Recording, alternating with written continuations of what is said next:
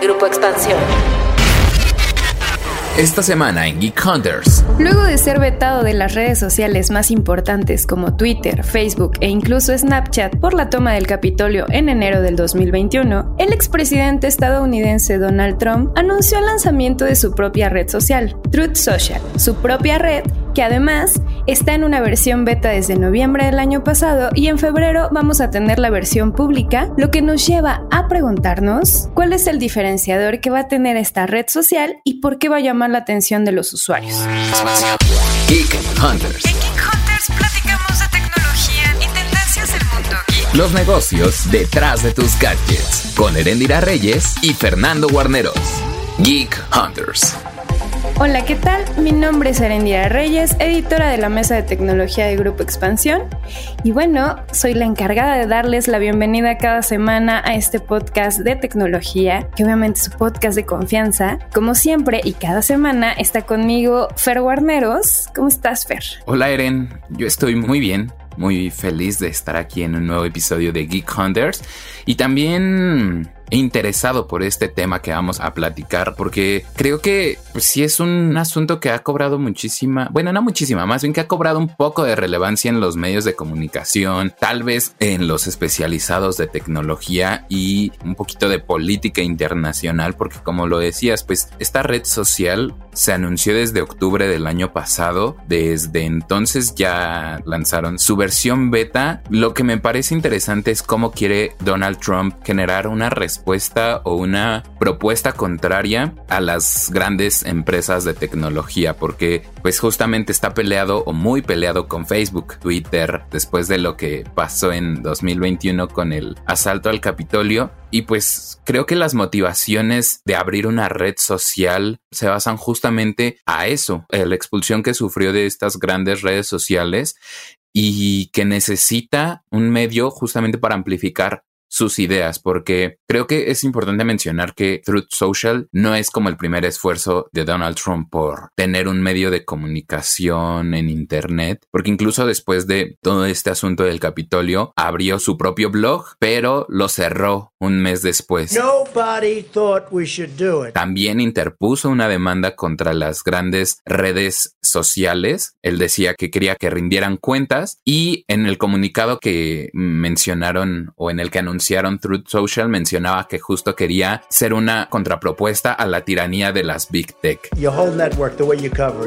Entonces creo que el discurso de Donald Trump está muy claro, como que se nota esa idea que tiene sobre los medios de comunicación en Internet. Creo que en términos económicos también puede generar una plataforma relevante porque de acuerdo con Trump Media and Technology Group, esta red social valdrá inicialmente 1.700 millones de dólares.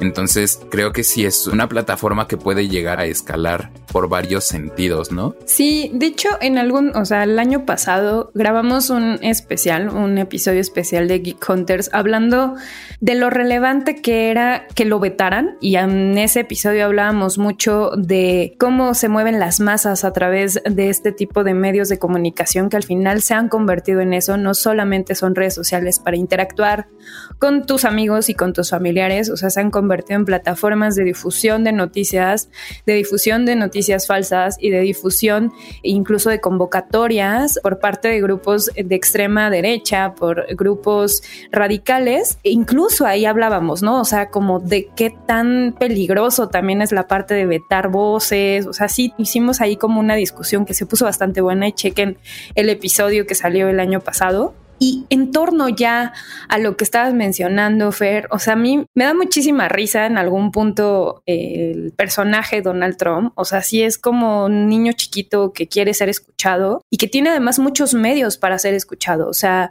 en algún momento cuando pasó el tema de lo del Capitolio, donde se tomó por un grupo radical el Capitolio y estuvieron varias de las tecnológicas hablando en torno de cuáles iban a ser las acciones para las elecciones presidenciales de Estados Unidos, muchos analistas decían que bueno, o sea, al final del día Donald Trump tiene una audiencia muy bien focalizada, que les encantaba que estuviera en Twitter renteando durísimo y que estuviera criticando desde sus cuentas personales lo que estaba sucediendo en el mundo. Y al final también era parte de toda la audiencia que ya conocía. El hecho de tener esta interacción, pues generaba muchos likes, generaba muchas reacciones, generaba reacciones a nivel de lo que generan algunos otros personajes en redes sociales, como puede ser Elon Musk, como pueden ser incluso el mismo Mark Zuckerberg, que al momento en que tuitean o pasa algo, pues justo, ¿no? Tienen influencia, por eso te ponen una marquita y al final, en el caso de Trump, tiene este poder y lo sigue teniendo a pesar de que ya no está en redes sociales, ya no es el mismo poder, obviamente, que tiene ahora que ya es expresidente al poder que tenía antes, pero lo que es relevante y lo que siento que me llama más la atención es la parte de tipo de usuarios que van a estar dentro de su red social. Muchos analistas han criticado que eh, exista como tal la red social que está planteando. Muchos han dicho que va a ser muy poco exitosa, que muchas personas no van a suscribirse, que por lo menos en encuestas el 54% de los estadounidenses dijeron que no iban a bajar la aplicación. Y bueno, eso habla un poco pues del tipo de, de audiencia a la que puede llegar y a la audiencia a la que en teoría, por lo menos muchos, sienten que no va a llegar. Creo que eso lo vamos a saber bien, bien, bien hasta que ya exista la aplicación de forma pública y que podamos ver realmente cuántas descargas va a tener. Pero como contexto, creo que viene bien ver cómo están otras redes sociales que son o que tienen un tinte más hacia los republicanos, más hacia los conservadores y más hacia esta audiencia a la que también le está hablando Donald Trump. Por ejemplo, Parle, que es una de las aplicaciones que de hecho le pegó todo el tema de la toma del Capitolio. Por lo menos en cuanto a datos, Sensor Tower dice que las descargas de la red social bajaron muchísimo, o sea, tenían 517 mil descargas en promedio en diciembre del 2020 y para junio del 2021, que fue después de las elecciones presidenciales de Estados Unidos, ya solamente tenían 11 mil descargas en promedio. Otra de las redes sociales que es muy, muy, muy parecida a Twitter y que no sé bien cómo se pronuncia, es como JIT, Jet, algo así. O no sé si tú sabes ver cómo se pronuncia. No, también está súper raro. Yo, yo lo leería algo como Jetr. Jetr. Sí, exacto. Bueno, Justo esta red social como Hetr, que es el, el, clon de Twitter, fue lanzada por Jason Miller, que es un socio de Donald Trump. Y justo a los pocos días de que lanzaron esta opción, vamos, más libre y más republicana, los hackers obviamente se les fueron encima, fueron capaces obviamente de hackear a la aplicación y unos datos de 85 mil usuarios quedaron expuestos gracias a este hackeo. Entonces, creo que la idea de, bueno, empezar a dirigirse a la audiencia de Donald Trump ya la tuvieron algunos pro Trump hace unos años. Entonces, creo que vale la pena ver lo que ha pasado también con estas aplicaciones para saber más o menos cómo le va a ir a esta nueva aplicación que plantea Donald Trump y que en teoría llega en febrero a todos los usuarios. Entonces, creo que eso es lo que me parece en este momento más interesante. Me parece interesante también un poco el revuelo que llega a tener con algunos medios, sobre todo creo que en Estados Unidos, o sea, a nivel internacional, también llama la atención, pero creo que va a ser algo en cierta forma muy local, porque pues obviamente Donald Trump es el expresidente de Estados Unidos, entonces a quien va a estar dirigido pues va a ser a toda esa audiencia que lo amaba y que amaba toda su polémica alrededor de las redes sociales. Yo no quiero ponerme tan nacional, pero me suena un poco conocido en algún punto.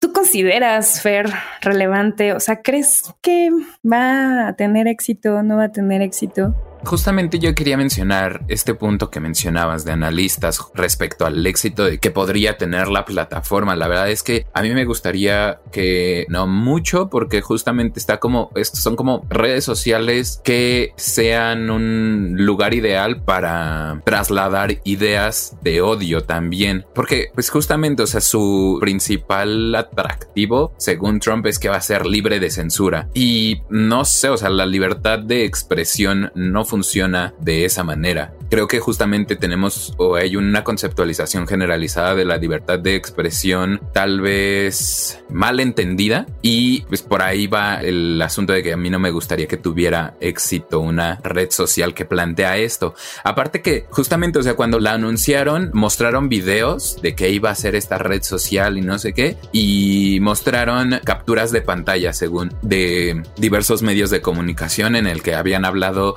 de Truth Social, ¿no? Y uno de los medios era TechCrunch. Y entonces TechCrunch vio eso y dijo, oye, nosotros nunca, nunca hemos hablado de tu red social. Estás reproduciendo fake news desde antes de que exista tu red social. Y creo que ese tipo de cosas son las que podrían ir reproduciéndose mucho en ese tipo de plataformas. Luego, tú mencionaste también que había una audiencia muy específica a la cual se dirige Donald Trump. Y sí, un muy buen ejemplo de lo que podría suceder es Heter, porque esta app comenzó a funcionar creo que como por ahí de mediados del año pasado y después de algunos meses, como de 3, 4 meses, ya sumaba 3 millones de usuarios. Entonces sí tenía una importante cantidad de usuarios y la mayoría de ellos eran republicanos o grupos religiosos, gente que como que no estaba de acuerdo obviamente con todas las medidas que ha implementado Twitter, por ejemplo, y hay ejemplos también muy específicos de gente que se ha metido a esa red social. Uno de los que más me llamó la atención es Jair Bolsonaro, el presidente de Brasil, que también es un usuario activo en Heter Y en México he visto políticos también que promueven estas ideas pro vida, por ejemplo, o alguno que otro actor igual nacional que es como muy religioso y que promueve ese tipo de mensajes, además de mensajes antivacunas. Y creo que eso es algo muy grave, o sea, tener una red social sin censura en la que puedas abrir la conversación de cosas de antivacunas, híjole, eso sí se me hace muy, muy eh, grave. Y justamente leía que hay ya como esfuerzos de gente en Truth Social para atraer a influencers. Entonces creo que ya sus esfuerzos sí van en serio. Espero que no encuentren tanto eco, ¿no? Eso a mí sí me parecería grave. Por todo esto que mencionaba, ya son muchos mensajes preocupantes de los que tendríamos que tratar en una red social más. Que además, o sea, vuelve a poner el punto, ¿no? O sea, ¿Qué tienes permitido, qué no tienes permitido decir en redes sociales? Creo que a todos nos ha pasado y muchos van a decir, bueno, es que Twitter antes era más divertido o Facebook antes era más divertido porque había como más permisos para decir así barbaridades. Y la neta es que creo que no nos habíamos dado cuenta también como de la responsabilidad social que tenemos. Ya con todo el auge de fake news, ya con todo el auge de justo, o sea, empezar a ver discursos antivacunas, empezar a ver problemas en otras partes del mundo donde hay aplicaciones que están a punto de o de sacarlas porque hay grupos justo antivacunas que están organizando movilizaciones violentas para decirle al gobierno que están en contra de las vacunas, es porque la verdad, o sea, hay que tener conciencia social de cómo se usan las redes sociales. O sea, al final creo que el punto que muchas veces no se ha llegado a entender y que en muchas ocasiones como que se pasa de lado cuando sigues a alguien y que tienes como una concordancia con las ideas de ese alguien, es que se empieza a cegar. Pasaba antes, ¿no? O sea, al final era la información y es una información que viene en cierta forma sesgada y que si, por ejemplo, un medio republicano sabes de antemano que tiene ciertas ideas, va a ser muy extraño que vaya a tener un discurso en contra a lo que ellos mismos conocen como su audiencia y que van a aplaudir a esa audiencia. Entonces creo que el tema aquí con esta nueva red social va a pasar lo mismo que pasó con un Cambridge Analytica, donde ni siquiera se van a dar cuenta de cómo les van a meter mismas ideas y demás. O sea, es como decir, la diversidad es buena, o sea, la diversidad es buena en absolutamente todos lados y lamentablemente esta diversidad, o sea, la tienes que respetar, incluso como a nivel de decir, ok, estos discursos hay que entender por qué la gente los tiene. Obviamente es muy difícil tratar controls en internet y decir, bueno, quiero convencerte, porque eso no va a suceder. Pero creo que es lo que están haciendo. O sea, que va a ser una red social llena de puros trolls. No me imagino las discusiones si en algún punto no están de acuerdo esos trolls, o sea, con otros. O sea, va a ser una cuestión. Se van a trolear entre ellos. Exacto. Va a ser una cosa que, o sea, Si me preguntas si en algún momento voy a bajarla o no, me daría curiosidad bajarla para ver qué es lo que sucede. O sea, si tiene como éxito y eso es lo que quisiera ver en algún punto, creo que va a haber mucha gente morbosa que va a decir, ah, quiero bajar para ver cómo está la discusión, qué es lo que está sucediendo, pero también al mismo tiempo me daría muchísima pena que alguien se dé cuenta que tengo esa aplicación bajada. O sea, y que creo que es parte del escrutinio social a lo que se pueden someter muchos usuarios que no son afines a Trump que tal vez en algún punto solamente tengan ganas de ver y que en algún momento vayan a decir, ay, tenemos así 100 mil descargas y de esas 100 mil, no sé, 70 mil sean de personas curiosas que quieran ver quiénes están ahí, ¿no? Y en algún punto hasta señalar. Tampoco está chido, o sea, el troleo de ningún lado está padre, el hecho de que venga este lanzamiento vuelve a poner en la mesa todo el tema de cómo se usan las redes sociales, cómo se usa la información y otro tema también muy relevante que es que siguen existiendo muchos problemas en las redes sociales famosas que no se han podido resolver. Sí, sí, sí, justamente, o sea, más allá de la vergüenza que podría sentir de tener esa red social o no, que seas completamente afín a esas ideas que se reproducen en ella, creo que hablar de una red social con ese tipo de contenido, no sé, o sea, llega un punto de que te deberías preocupar por tu salud mental, porque si ya de por sí las redes sociales que conocemos, con todos los esfuerzos de moderación de contenido que están llevando a cabo, son tóxicas, las discusiones incluso en Twitter, pues no son lo más sano. O sea, ves casos en el que alguien critica algo y entonces le llegan las hordas de seguidores a trolearlo. No me imagino cómo podría hacer eso en una red social que se dice libre, ¿sabes? Porque pues sí, o sea, no, no hay una moderación de contenido. Justamente creo que eso iría en contra de la misma plataforma desde mi perspectiva, porque pues vas a, a, alejar a la gente a participar en ella. Creo que ese es el principal problema que veo en una plataforma de este tipo. Y además, el otro tema, o sea, creo que el hecho de que todavía algunas aplicaciones, o más bien que todas las aplicaciones, no algunas, todas están sufriendo problemas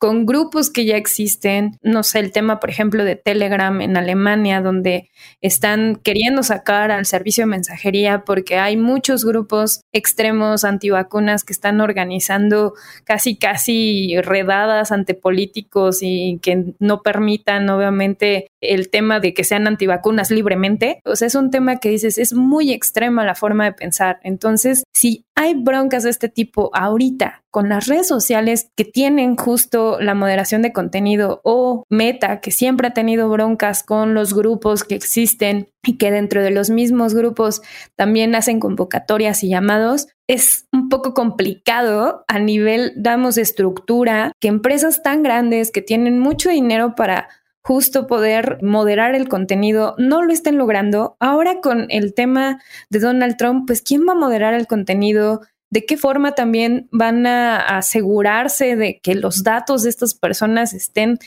bien resguardados, de que no sean vulnerables. O sea, se necesita muchísima infraestructura. Creo que en algún punto es este tema como del capricho que puede llegar a tener un personaje que tanta influencia tiene este personaje que a pesar de que es menos, obviamente, cuando era presidente, va a haber muchos que sí lo van a seguir y muchos que lo van a defender y muchos que lo van a promover.